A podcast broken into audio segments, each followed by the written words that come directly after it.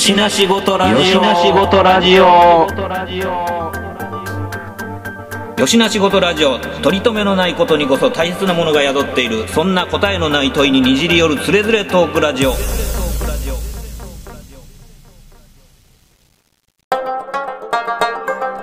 しの仕事ラジオやってよしの仕事ラジオ？知らん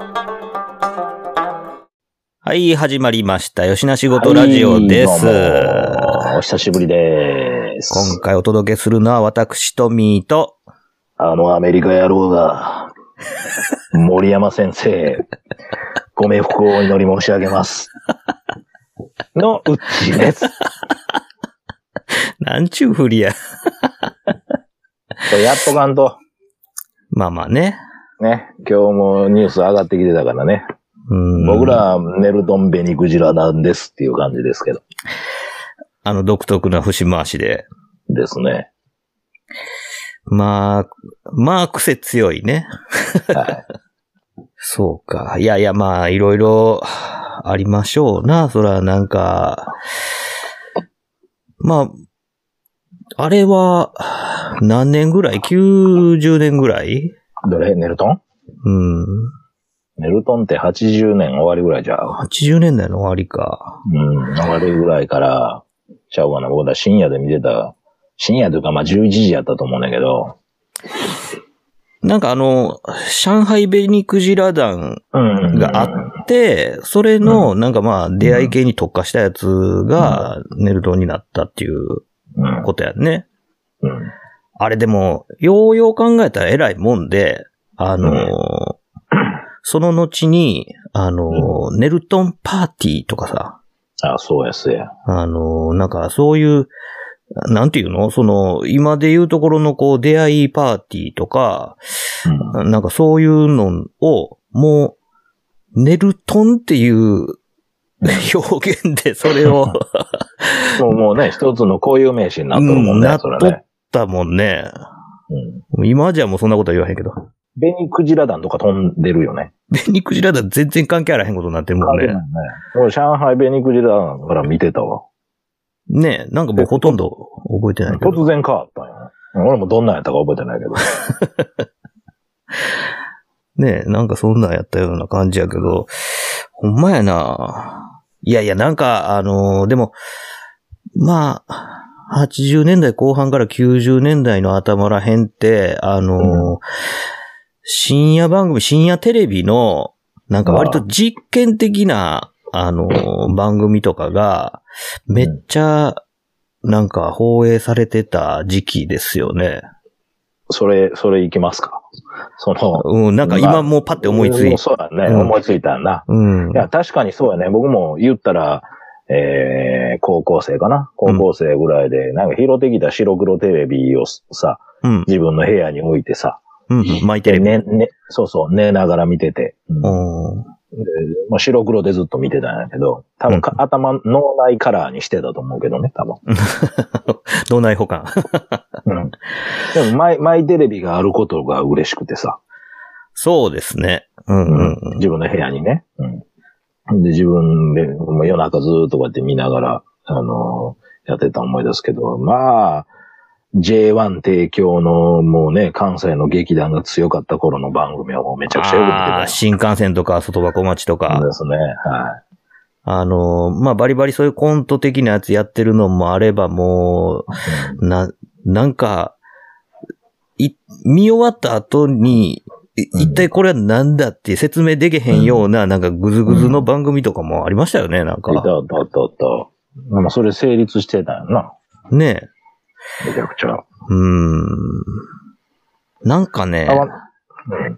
なんか思い出に残ってる、ある？自分の中で。今思いついたのは、うん。タイトルはもう忘れてるな、でも。小枝王国。おー来た来た来た。来た来た来た来たよ、これ。小枝王国。小枝王国見てましたね。あれ、土曜日の夕方ぐらいとかじゃなかったっけね。でしたっけ？あれ、だから深夜やったようなイメージやったけど、ちゃうかったんかな？小枝王国ってあれじゃなかった？あの、ロッジ建てるやつじゃなかった？じゃなかったそれ。いや、なんか、え、そんなんもやってたんかな？なんかあんま企画はあんまり覚えてないねんけど、あのー探偵ナイトスクープの小枝の小ネタ会みたいなやつだけでできてるみたいな番組？なんやろう。でも、でなんか王国っていうのだけ残ってんの。そうそう、国王あ間違で、えた、間違えた。間違えた、間違えた。俺はあれやわ。それにちょっと類似してる、あの、夢夢夢中組やわ。これ、思い出した？夢夢夢中組。ありましたね。はいはいはい。これ、これ、だけ出たもん。出てましたね。しんすけプラス、しんすけの番組で、そこに小枝が、あの、なんや、ま、回す役として出てたの。夢夢中。それで、それで、あれやん、あの、乗せに、ロッジいうか、丸太小屋あ、立てとったそんなんやってたっけ？で、それ毎週、あの、こ、あの、手伝いに来てくれる、あの、学生さん募集みたいな。ほんで、素人が来て、あの、あの、ドクドク大ラグビー部です、みたいな。その、山から、山から木、木倒して、材運ぶだけで終わって、みたいな。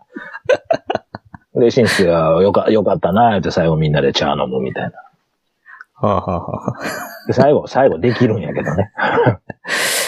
そうか、そうか。それってでもなんかあれですね、あのー何やったっけ。クイズしんすけくんの前身みたいなそう、いうノリですよねん言うたらノリって。まあ、し、しんすけが、こうしようやって言うてやってんねやろな。うん。仲いい、同い年ぐらいの、あのーこれでプロデューサーになろうと思ってる人みたいな人を応援してるような番組やったと思うわ。うんうんうん今思えばね。あれが多分。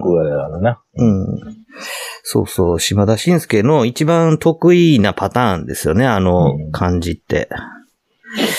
そうか、そうか。いや、なんか、それ、小枝王国何ちゃん ?4 ちゃんか6ちゃんかどっちかやな。そんなんや4か6っか10。たような気がするけどな、もう全然覚えてないな。うん。あとね、なんかあのーうん何やったかな。えっ、と、高城剛 Z。えー、何それそれ。いやいや、あのー高城剛おるじゃないですか。ハイパーメディアクリエイター。ー。おったな。う んうん、その、その実何をやってはる人なんかいまいちよくわかれへん。うんうん。ねえっと、なんか、サージリエリカと結婚してからなんか人気者みたいな。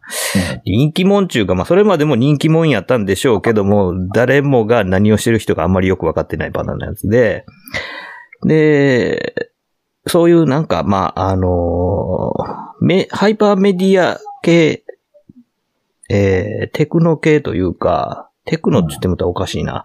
うーん。なんかそういう、当時はまだ IT なんていう表現とかもなかったけど、そういうなんか、あの、最先端系のガジェットみたいなものを紹介したりとか、なんかそういう動きを、なんか企画で紹介したりとかしてたのかななんかまあ、見るもんがなかったのかなんなんか忘れたけど、とりあえず見てたような気がするなそうやけど、まあまあ、最近のやつじゃないの、それって。それもだからね、90年代の前半ぐらいちゃうかなと思うんやけどな。一番、一番あれやな、なんか、そうか、見るのが難しい時期やな、僕とかは。大学生になってんな。うん、ああ、まあまあね。で、あとは、えうんー、死弱寄せね。はい。死弱寄せはよう見てたなそうか、大学入った時、落語の語やってたかな。落語の語もまあそんなもんやったかいな。もうちょい後かもしれへんな。そうやな。うん。大きい改正、大きい改正になってからやわ。うんうんうん。ですね。落語の語もよう見てましたよ。見てたな。だってつけたら、それぐらいっていう感じやもんな。あの、一通り実習とか終わって下宿戻って飯食うて、みたいな。うんうんうん。まあ、ええ時間にやってるみたいな。なんか落ち着いて見れる時間。にやってるパターンですよね。うんうん。パ、パペポとかと一緒の感じ。パペポね。パペポも見てたな見てたな。なんでか見てまうねんな。いやー、まあ、どっから見てもいいじゃないですか。ね 途中から見てもええし。いやでも、パペポテレビって、あのーなんていうのかな。ある種、まあ、あのーえっ、と、百田直樹プロデューサーでしょ、確か。ああ、そうか。そうなんや。確かそうやったと思うんですよ。X テレビとかもそうやったんちゃうのかな。うわ、懐かしい。11pm の後。うん。で、あのーいや、あの、パペボとかあの一連のね、あうんのまあ、上岡龍太郎とかがやってるはいはい番組って、ん。はい。その、はいわゆる、その、放送作家がいてるけど、基本的、にまあ芸人の話し飼い。で、うんおもろなる番組じゃないですか。で、まあ、あの、関西の深夜帯の番組って割とその手のやつが多かったでしょ？例えば、吉本超合金とかもそうじゃないですか。うん、19やな。ううんん。ナイト in、ナイト in ナイト。ナイト in ナイトとかもそうじゃないですか。だからそうい乾杯う、、乾杯トークソングとか。芸人じゃないけどね、あれは。なんかな、あれもちょっとそのアナウンサー系がこう出てくるだいぶね、走り、走りやな。うん、キャラが前に出てきた感じのやつですね。だから、なんていうんか、その、まあ、キャスト自体が、を自由にこう、野に放つことで、その、面白くなる番組やったじゃないですか。うん、でね、その、まあ、東京型のバラエティの作り方って、あのーそれとは真逆で、うん。あのー作家が仕事をしすぎるような気がするんですよ。企画をギチギチに決め込んで、で、そこに出てきた芸人も、あの、今、あの、受けてる、あの、あのギャグのあれしかさしてくれへんみたいな感じで、なんやったら、あの、片っぽだけ起用して、コンビ、コンビの仲を悪くさせるみたいな、なんか起用の仕方をやたらして、ほんで、なんか、あの、お出るたんびに同じギャグさせて、すり減らすだけすり減らしてほかすみたいなやり方をするじゃないですか、東京でジャ型の。ジャンプやん、ジャンプやん。だけど、なんかその、あの、関西型の、特に深夜枠とかっていうのは、その、なんかこう、芸人を話し飼いにして、だから芸人の力を信じてる企画が多いなっていうね。のがあって、なんかね、あのー僕だからその頃のなんかこう緩い感じとかめちゃくちゃ好きやったんですよね。で、芸人がこう伸び伸びやってて、まあ、ある種、あのー自分がおもろいことをこう発電していかんことには、あのー全然その、クルー自体が、あのー面白い場面とかを作ってくれるわけじゃないじゃないですか。だからゼロから自分で発電していかなあかんっていうところでは、まあまあ過酷なんですけど、でも、それが、やっぱりその、芸人が底力を出せるというか、なんかっていうのがあって、なんかそう、そういうのを結構見るのが好きやったような感じがしますよね。当時だから僕も、だから大学生ぐらいで、その夜中遅々までテレビつけて、ね、早寝たらええのにずっと見てて、っていうので何見てたかっつったらなんかそういうの見てたような気しますね、なんか。まあなんか、自分でも言えんのは、ダラダラ見てたんは覚えてるわ。夜中。早寝ろっていう話。そうそう、ダラダラ見てたわ。あの、てっぺん超えてまで。ねうん見てた。あもうそろそろ寝な、みたいな。では見るもんな、あなたし寝ようか、みたいうんな感じ。うんうん。だったと。あれ何やったっけ？あ、今思い出した。バンバヒロフミのやつってエンドレスナイトやった？エンドレスナイトやったかな？お姉ちゃんいっぱいおるやつ。うんうんうんうん。で、たわいもない、バンバ、あれ何がおもろかったんかなって今思うけど、んんなんで持ったんやろ、あんなに、みたいな。ほんまにね、うん夜はくねくねとか。うん、そうそうそうそうそう。でもまああれやな、チャンネルが、チャンネル性が出てきてしまうね、その覚えてんのとか見て 確かにね、関西ローカルもんとか。とは、とはいえうん、とはいえ、46、46、18、どれ、どれか、みたいな。で、出てくるよね。そうですね。いや、でもそうやわ。だからまだやっぱ実家におる時やから、間違いなく80年後半やな。80、89、あ、89、90、91ぐらいまでかな。うんうんひら、ひらがだから通ってた。うん。ねだから、まあ、そうやって、その、なんか、まあ、実験的な番組とかうん。を見る感覚って、うんあのー限りなく AM ラジオみたいな感じやったでしょ。うん、そうやね。そうやね。うん。だから、あの、え持ってる体質としては優しいよね。見る、見るのに対して。ああ、そうですね。そうそうそう、そういうのを見見てあげようっていう、うんまずとりあえず見てやろうじゃねえかっていう風な、あれはあるよね。なんか、あのー自分も一緒に参加してるようなイメージですよね。んどっちかっていうと。そうやね。そうそうそうそうそうそう。そうやわ。はい今じゃ通用し品種もないパターンの作りやけどな、そういうのって。うんうんうん。あのーすんげえベスト10とかね。あのーまあ、もう、吉本の、もう、ローカル、関西ローカルの、なかななかこう、全国に出れへん芸人とかが、あのーゴングショー形式で勝ち抜き戦みたいなのやったりとかするのとか、やってたじゃないですか。やってたやってた。で、そんな中で、やっぱりなんか、あのー頭角を表すやつとか、ね、あとなんかあのーえーっと、チーム作って、なんかコンビが何組か合体して、なんかちょっとでかいコントとかはいはいはいはいはいはい。やり始めてましたよね。あったあった。うんう。ん。なんかそれで、あのーなんやろ、こう、ちょっとこう、作家の方に目覚めていくやつがおったりとか。あれやね、あの、あの世代やな、千原とかの世代やな。そうそうそうそう、そうです。千原とかの世代が陽気でやって、えコントやったりしてたな。してましたよね。あの、今、さあ、ちょっと、その流れで今思い出したけど、正月プラン9見たんやけど、今プラン9知ってる？新しくなってんの。え、新しいなってるんですか？あ新しくなっとんねん。え、新しいってど、そのメンバーが？そうそうそうそう中身のそのネタは一緒やけどさ、はいはい。前やってた、もう最初のプラン9と同じようなネタやってるけど、うん同じことやってるけど、今なんとあの、松竹にいたチョップリン、おいはいはいはい。解散して、うん。多分二人とも入ってんねん、プラン9。二人とも入ってんの？多分二人とも入ってるはず。すげえな。チョップリンはなくなってんもん。ええだからよ吉本に入っとんねん。そうなんや。チョップリンまあまあ好きやったけどな。うーん、好きやったけどな。いやまあでも、あの、メジャーの笑いじゃないもんね。うんチョップリンもね。おもろいけど。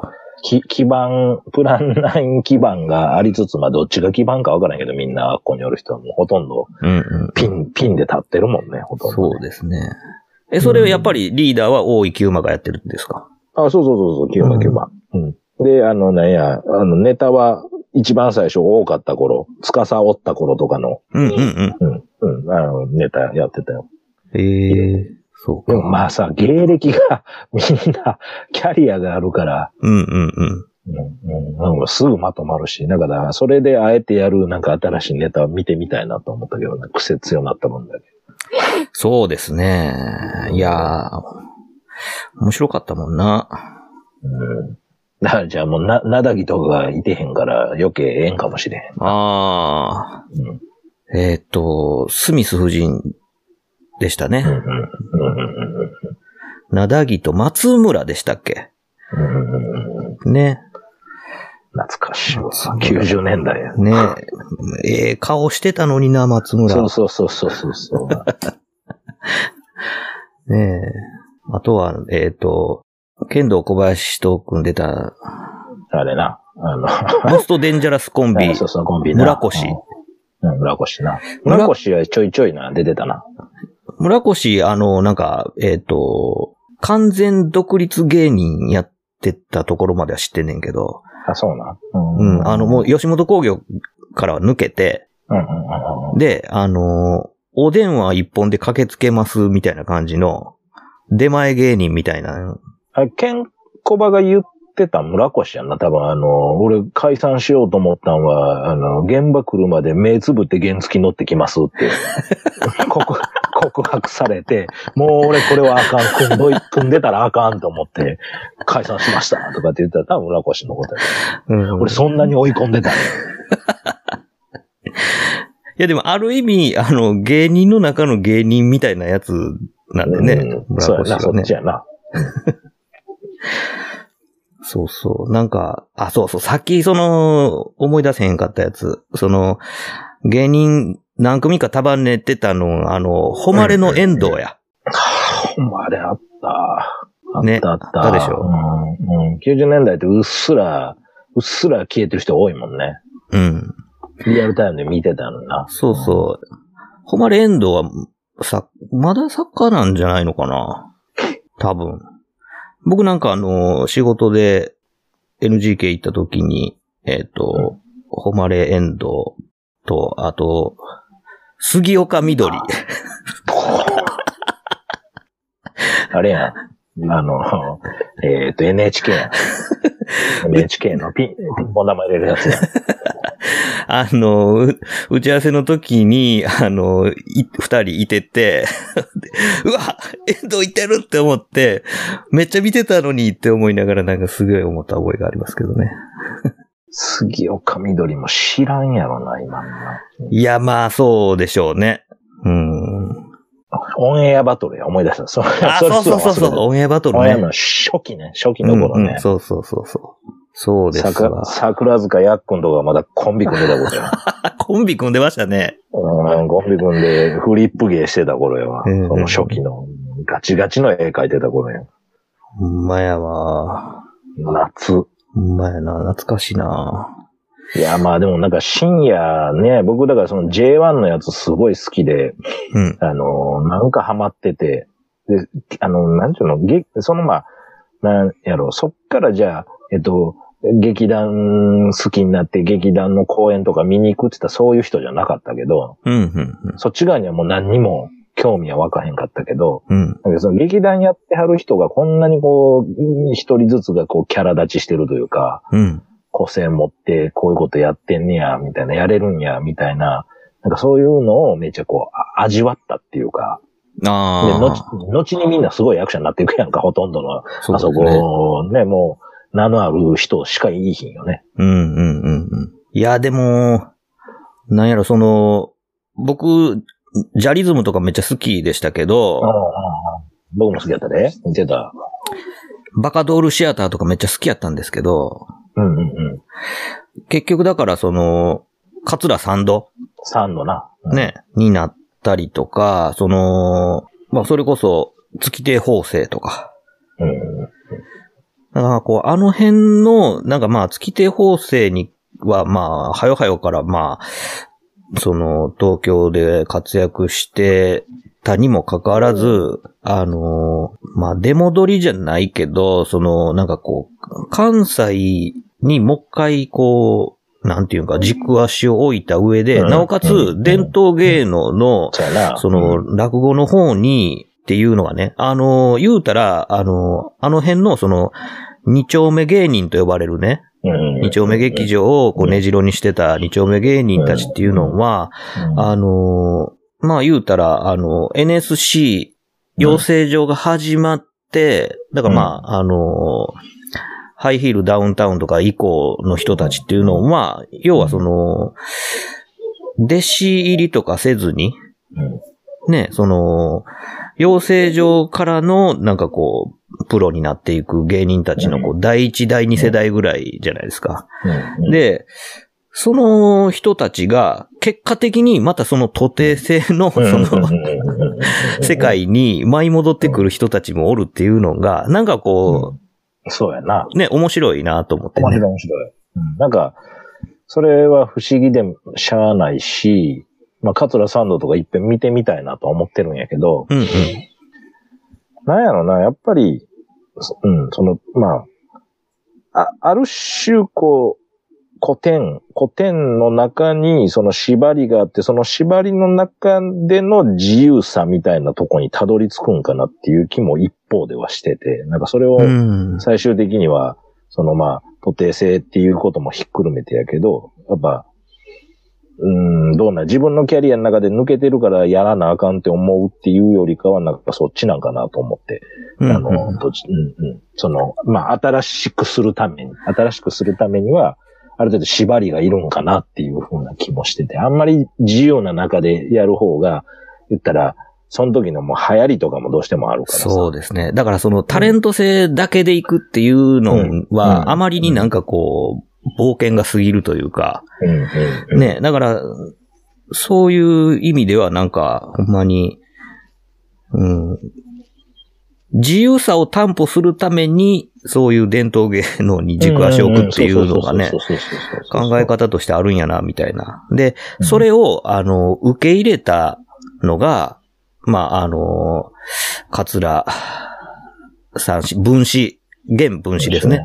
と、あと、まあ、えー月手八方じゃないですか。うんで、その二人っていうのが、まあ言ったら、あの、まあ、落語家でありながら、その、あテレビでタレント業で大爆発することで、ある種まあ、それはさ、なんか落語家の中でも、まあ言ったら、うーん、ちょっと跳ね返りというか、うん。ね、あのーその、まあ、講座こそが自分たちのこう舞台やとしている、その、落語家たちの中で言うと、うん。なんかチャラチャラしよってからにみたいな、うん。ね、ヤンゴー王とかで出てた、うん、ね、まあまあ、明石家さんまとかもそうですけども、うん、なんかそういう、こう、ザ・お笑いタレント、お落語家みたいなの、まあ、走りっちゃ走りですよね。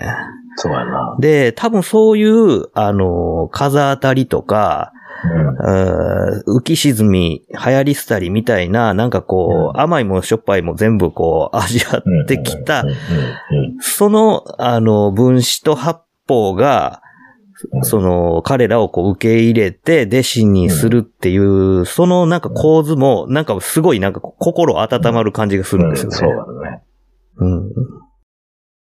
よしな仕事レディオよしな仕事レディオどっちも今はもうテレビちゃんとやってるもんね。ねえ。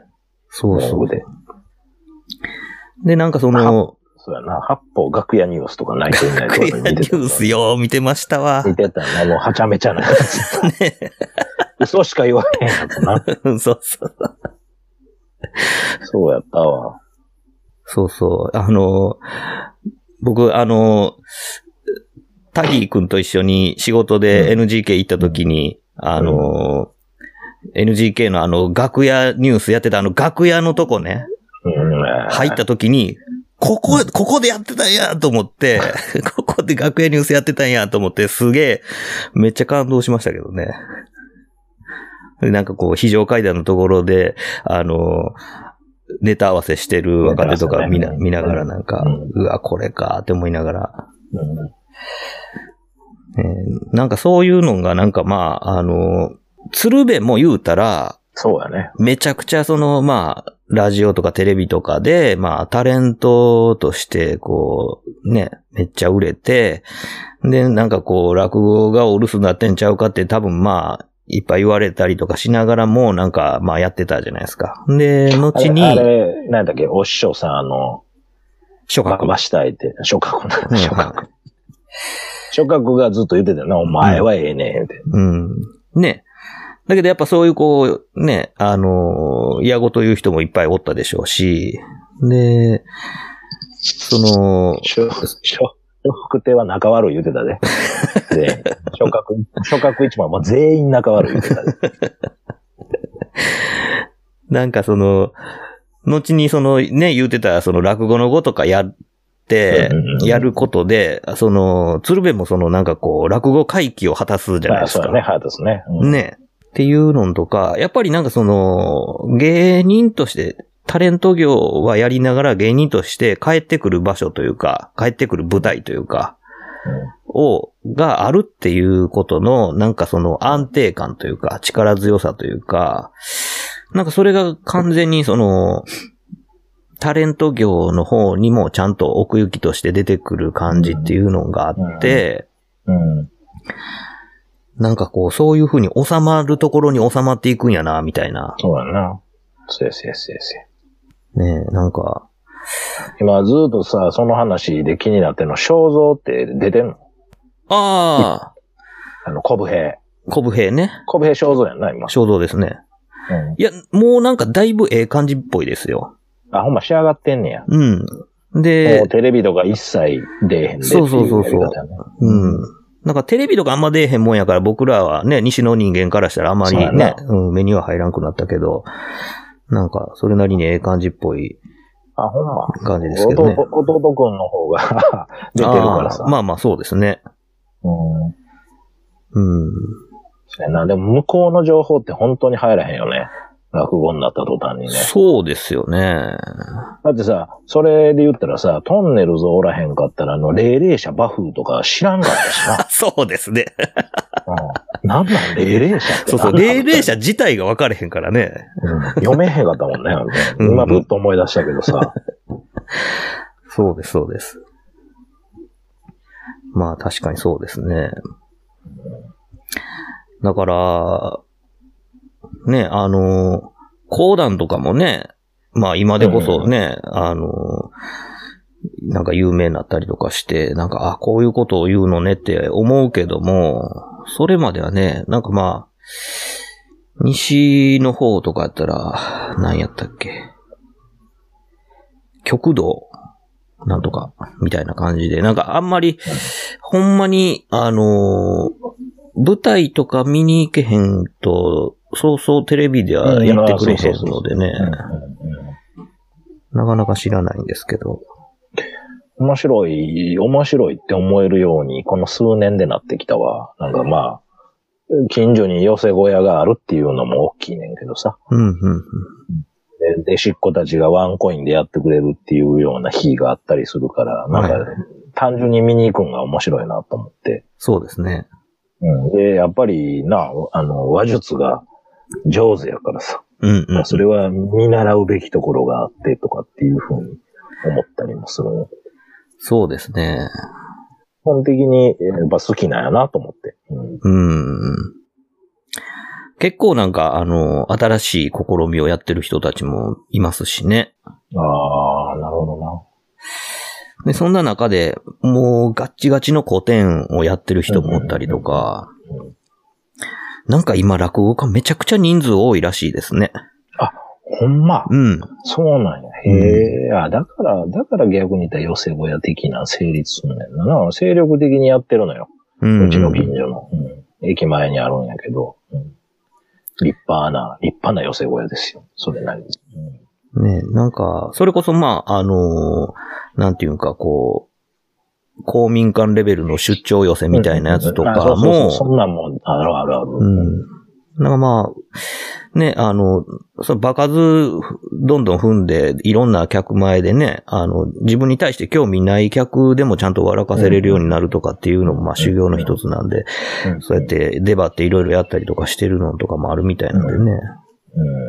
まあでも、落語が一番そのコンパクトな形のエンタメとしては、まあ今でも全然こう色あせずにね、そうそうそうそうそうあの色あせるどころかですよね。やっぱあれちゃう？この間もその、なんやろ、あの、歌舞伎マナコの話とかに繋がっていくようはいな、その世代的な。やっぱこっちがもうお笑い好きでずーっといろんなの見てきて、うん。で、マナコが出来上がってるから、落語にこう綺麗にシフトしていけるんやと思うんだ。ああ、そうですね。うんで、やっぱあの人らの演技力があって、で、その見えないものをこっちがも想像して、それがやっぱ笑いに増幅されるというか、っていう風な部分なんかなと思いつつ、うんちょっと大人になった感じはするけどね、そういう意そうですね。うんうんうん。うんやっぱだからさ、あの、うんうん言っちゃいいねんけど、やっぱテロップがよろしくなくて。ああ、あれはね。ね、だから B&B の漫才をちょっとすね、うん。みんな耳で聞き取ってほしいんだけどな。多少こちら的には滑舌が悪くても拾ってやろうっていう気持ちはあるから、うんうんうん、笑いに転換するときってね。だからなんかそういう見方ができるからっていう話やな。うん、そうですね。まあ何せその、昔その、まあ落語を、えーラジオラジオで流す、ラジオ落語をするっていうこと自体も、うん。うん、今から考えたらすごい冒険やったと思そうう、んですよ。冒険やね。うん冒険やね。で、やっぱりその、見た目なしで、その、うんほんまに耳で聞くだけうん。で、その落語を楽しめるのかどうなのかっていうのって、だいぶ実験やったんやろうなっていうのね、気がするん今、ですよね。今だからこそじゃないですか、やっぱり。あの、お笑いっていうのがこんだけ世の中に浸透して、で、M1 であんだけ盛り上がれて、空前のお笑いブームっていうのはもうずっと続いてて、うんうん90年代にはこういう人たちがいて、みたいな、2000年代にはこういう人たちがいてっていうふうに、まあ10年おきぐらいでなってるやん、今第7世代とか第7言われて世代言ってますもんね。うんね、よう分からへんねんけど、あれもなんか。うん俺全然何のこっちゃってなってんねんけど。だけど、言ったら、その、う受ける方の間間口がもうどえらく広がってってるからね。うん。うん、結局、それだけ、あのなんやろ、お笑いの入り口もあったりして、うん、見る側の人たちが育ってるっちゃ育ってるから、僕らも自然な感じでそれは、落語とかに本当シフトしていけんのかなって最近思うようになったわ。うん、そうでだから、すね。うんだから音声だけで今やったら聞いても笑えるんかなって、それこそ CD とか買ってきて聞いてたら笑けんのかなって思ったりもするよな。うん、うん、うんうん。そうですよね。だから、それこそまあそういう CD だの、まあレコードだの、その昔のその名人たちの、その落語とかは、その音声で残ってるやつとかっていうの、まあ、あのね、聞こうと思ったら聞けるじゃないですか。うん。だからまあ、そのね、雰囲気というか、そういうのは味わえる状況にはあるんで、YouTube とかにも結構ありますもんね。あるある。あ、俺それでこの間あれ見たんや、あの、あの、土壌すくいめっちゃ見てん。道場すくい土壌すくい。あのー僕この間一緒にお仕事した、その諸角のお弟子さん、はいはい。鶴、鶴章さん。はい。鶴章さんの寄せを、その奈良の、あれに見に行ったのよ。はいはい。ほんなら、土壌すくいやり出して、おで、全部、ビクから何からアマゾンで売ってますみたいなあ話で。あ、道場すくいセット。そうそうそうそうそうそう。いいもんで、だからコロナでっていう話になって、で、はい何もやることなくて、ちょっと身につけたいなと思って、土壌すくい調べてたら、そういうのも、ハウツーも全部 YouTube で上がってて、で、実は、むちゃくちゃ難しいやないかい、これ、みたいな。だいやそのリ、リズムの踏み方もそうやし、だから、そうそうそう。その、えっと、女、女性の方もいるし、うんうんいますね男性ももちろんいるし、で、なんちゅうんかな、えフラみたいな感じがするのよ、僕は。ああ、そうかも。あ和の和風で言えば。うんうん。で、なんていうかな、こう、めっちゃちゃんと作法あるでしょ？あんねん、あんねん。ねえこの、この、とか、なんかその、あの、これも巻き方決まってるとか言ってた。る。左がどやこやとかって。で、ねこれもこうずらすのとかって。で、それものすごい話おもろくて、でそれを全部話してから、じゃあちょっと頑張ってやったらやりますみたいな。あの、くんにくんにやんのって、実はめちゃめちゃしんどいねんね、あれ。ほんまに。めちゃめちゃしんどいです。あの姿勢で立ってること自体がもうめちゃくちゃしんどいからね。で、り流派もなんか二つぐらいあって、みたいな話してた。大会あるやつもあって、みたいな。だから、これ、これが流行ったらええのにって思ったもんな。その、フラ、フラみたいに。ほら、伝統芸あーなるほどで、別にそっから、あの、なんちゅうの、音楽が出てってもいいやん。ああ、確かに。その、ハハワイ、ハワイアンみたいな。ビートが。そうそう、ビビートができて、土壌すくいの。土壌すくうねんで。それも並みいる YouTuber たち、インスタグラマーたちがこう、土壌すくってみたみたいな感じで。あそうそうそうそうそう。やったら面白いのになと思って。やけど、あっこだけで止まってんねんね。地域で言うたら。なるほどね。そう、僕も何か、なんかテレビかなんかで見たのかななんかそれを、こう、あの、これから始めようとしてる人が、なんかこう、ね、あの、弟子入りして、なんかこう指示を仰いでるみたいなやつのドキュメンタリー見て、これはとんでもないもんやぞと思って見た覚えがあるんですよ。それ安木節な。あの、うん言ってた、こうここ鼻黒く塗るのは黒く塗るバージョンとなしバージョンとあるらしくて。ああ、流儀が。うん。ほんで、塗んのんはあれなんで塗んのんかって言ったら、なんか米泥棒した農民がお侍さんに鼻パーン切られたんやって、その後やって。うわぁ、そうなんめっちゃシューや。ルやろ。うん、シュール、シュール。そういうこう、楽印的な感じで、うん見せしめ的な感じで、うん、うん、うん。鼻先切られんねや。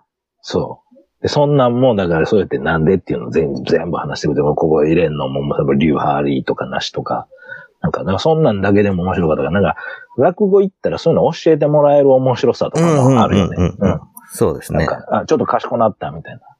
うんこれなんかまたどっかの吉なしのあれで寄せ見に行った後会みたいなのもありやな。ああ、やりたいな。ね面白いよね。それはしかも、あの、有名じゃない人の方がいい。うん、うんうんあの、お弟子さんとかの、それこそ僕僕のとこやったらワンコインで二組ぐらい出てくる場合もあるし、ワンコインで毎日一人ずつのもあったりするから、そうですね。なんか、やった後飲んで、今日はこうでこうでね。僕、あれ、前行った時は、えーっと、雑魚場の南番でしかなんかのも見に行ったことあんねやんか。はいはいはい。もうほ、ほとんど前説はあれやったあの、あの、師匠のモノマネしながら、うちの、うちの師匠おもろいでっしゃろっていう風なのを、あったことを、もうモノマネ、めちゃ似たモノマネで、やって、ガンガン沸かしてたけどね。だからそれは本人が向こうに見えるから余計おもろいんだけど、うんあったこと、エピソード言うてるだけなんやけど、バンバー温めてたわ、それで。なるほどね。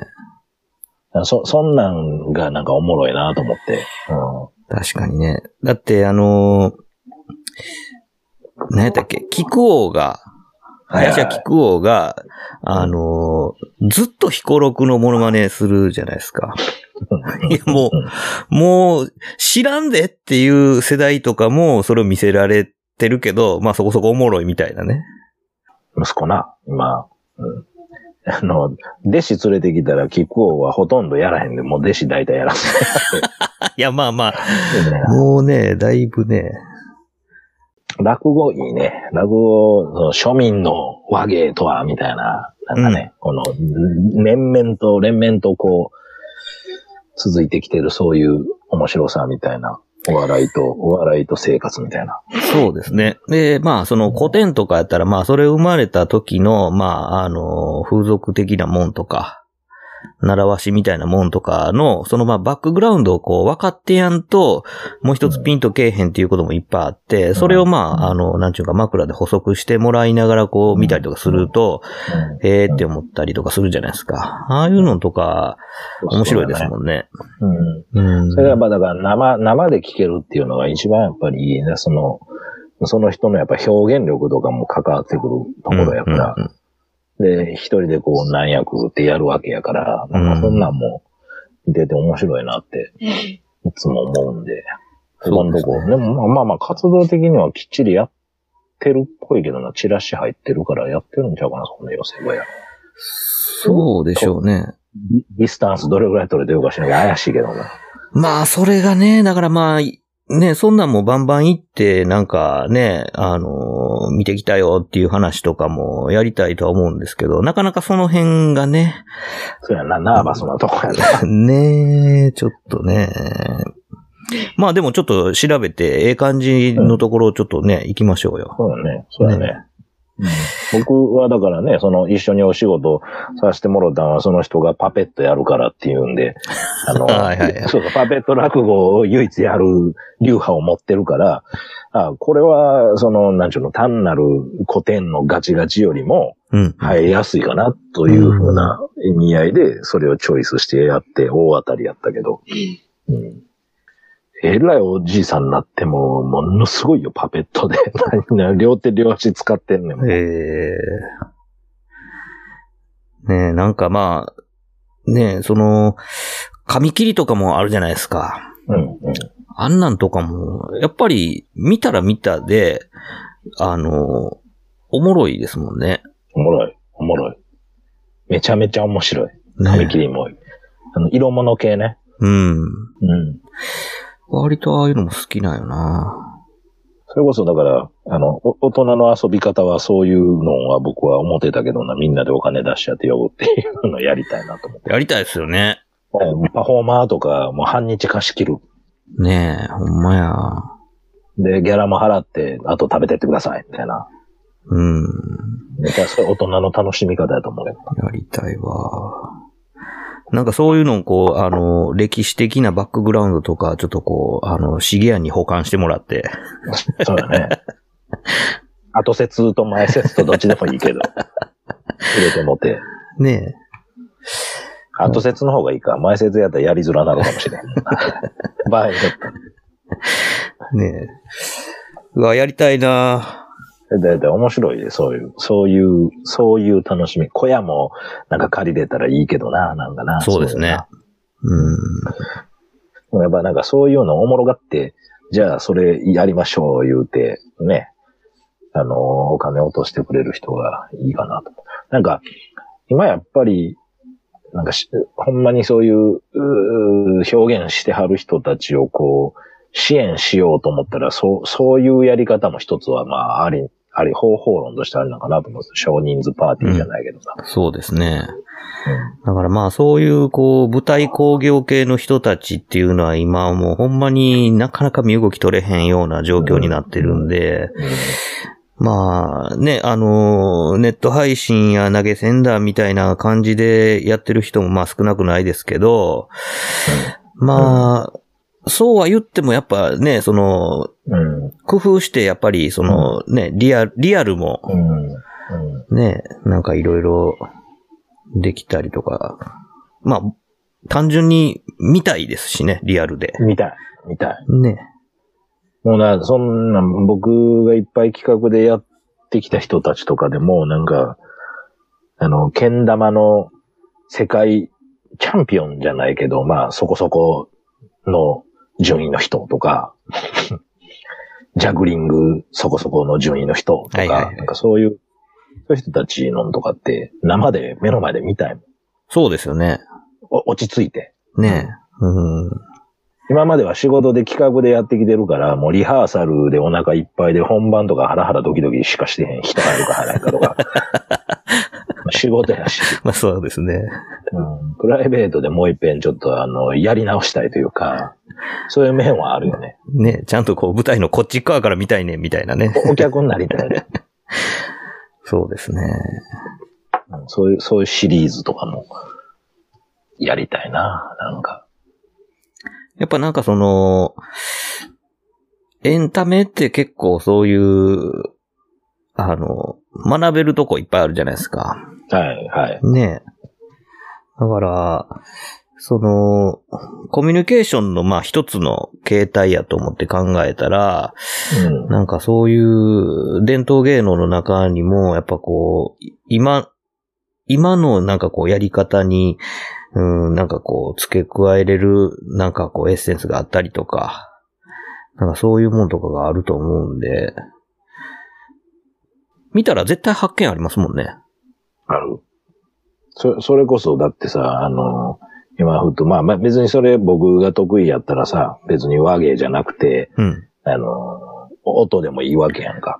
そうですね、音が楽系。が楽器でも、ん楽器でもいいわけやん。例えばテルミンの人引っ張ってくるとかさ、はいはいはい。終わったら触らせてください、みたいな、ワイワイっていうのも、でもそれ体験やん、言うたら。うん。ふむふむって。で、その、テルミンによう似たノコギリもあるわけやんか。そうですね。ヤオには名手がいるわけですから。そうですね。はい。彼女なんかはもう言ったら喜んでやってくれると思うけど、うん、まあまあパーティー参加すする人がたまたまミュージシャンやったぐらいの感じになりそうやけど、立ち位置的には。うん。うん。でもなんか、意外と、意外と面白いしなって、なんか触らせてもらったら、あの、初めてやっぱり、初めて自分が体験するような楽器とかやって、やっぱ結構楽しいけどな。そうですよね。うん。なんか、やっぱりその、リアルでちょっとこう触らせてもらえたりとかすると、がぜんなんかね、うんあの、興味も湧くし、ねそない体操じゃない楽器やったらいけるやん。え。うんうん。その、音圧とかがない楽器やったら、なんかちょっとしたスペースとかでも、アンプリファーしても、まあ大丈夫やったりとかするから。そうですね。うん。だからそんなんはちょっとこう、自分の中ではあるけど、何年間もずっとこう、温めてる中ではあるけどな。あのー何個かその、動画とかで紹介してくれてたあの、カリンバのやつとかも。うん。これは別にゲストを呼べるで、多分。マジっすか？うんや、や、やれると思うよ、多分。喜んでやってくれると思うよ。彼はもうそういうハンドリングは、あれなんで、でも対象語ともやってるし、うん。一通りだからできるみたいやから、うーん。うん。なんかそれを、こう、で、彼エラインは毎日動画上げてるから、ああ。何らかの。一ネタね。うん。で、あの、さ、僕はあんまり、あれしてなかったけど、えっと、ディレイ、何かにディレイをかけるシリーズがあって、はあは日常の所作の何かにディレイをかける。それが例えば、えっと、カップラーメン出来上がりました。カップラーメンの蓋に圧電つけて、ディレイかけてて、アンプリファーしてんねんけど、その、ビリビリビリビリって、や、破るとか、あ。そうか、その日常の音を、ちょっとなんかこう、加工、加工っていうか、まあ、それをフィーチャーして、なんかこう、聞いてみようみたいな。で、ケチャップか、マヨネーズかなんかのあれ、ブチブチって出るたらしくて。そうそうそうそうそうそう。で、それが、えっと、インスタかなんかで上げたらバズったらしくて、すごい再生回数になってましたっていう報告があったりとか、うん、うん、うん。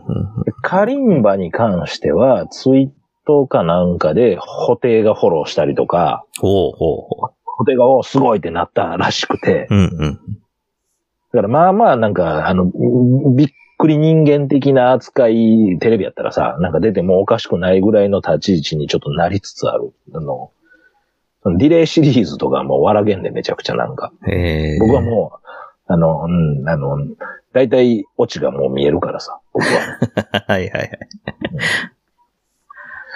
けど、カリンバ自体のもやっぱあの、演奏力はめちゃめちゃやっぱ高いから、うん、うん。今さ昨日かなんかはなんか、反対でやってみたらどうたらみたいななんかやってたけど。ああ、持ち方を反対とかそういう感じ。うん、とかなんか多分そうやと思うねんだけど、うん、なんか練習中みたいな。だから、ちょっとやっぱり、えっと、か、彼と気があったのは、だからその隙間を結構おもろがってくれるっていうか、うん、うん、その一つ楽器がありました。その楽器って古典的にはこんな使い方ですで止まっているのの次の段階というか、次のフェードというか、うん。うん、うん。だから隙間をちょっと探って、その隙間をどんどんどんどんこう、なこんな可能性ないかっていうのをこう、探してやってる感じ。で、その周りにいるお知り合いの方も割と隙間系が好きな人たち多いから、その集まったやつなんか演奏とか見たことあるけど、うん。なかなか面白いです。彼なんかは多分でも本当に、やってって言ったら来て くれるやろうし、うん、なんか逆に言ったら、あの、吉な仕事カリンバミニライブとかもありかもしれない。とちょっとトークして、ああ。やりたいなうんいけると思うで、別に。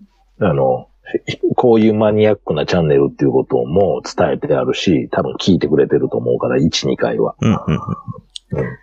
存在は知ってるし。うん。そうですね。そうか。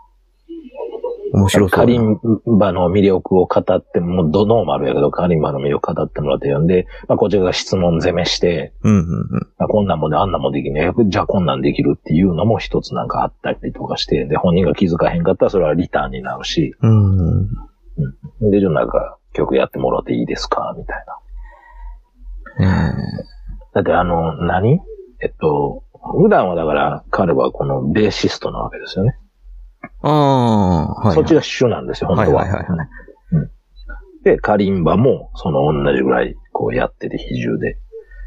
で、こう、なんか、ようよう出てる写真はこうベース抱えてカリンバ持ってこうマイクがあんねんけど、多分、こう、これで、これで走らせて、サンプラーで走らせて、はいはいはい。で、こう、行って、行って、口でブッブッパップップってやる。ああ。ええもう大割と、だから、そうそうそう、一人オーケストラ的なことをやる。うんうんうん大道芸ですね。そうそうそうそうそんなん好きなんやて。いや、なんかそういう、やっぱこう、まあ、遊び心というか、そのなんかまあ、ギチギチにこう、音楽を決め込んで作っていくっていうのもまあ一つのアプローチの仕方やけども、なんかそのパフォーマンスとしてなんかこう、面白い、まあなんかこう、音の出るもんで面白おかしくするっていうね。っていうのはなんか、見てて飽きないですしね。うん。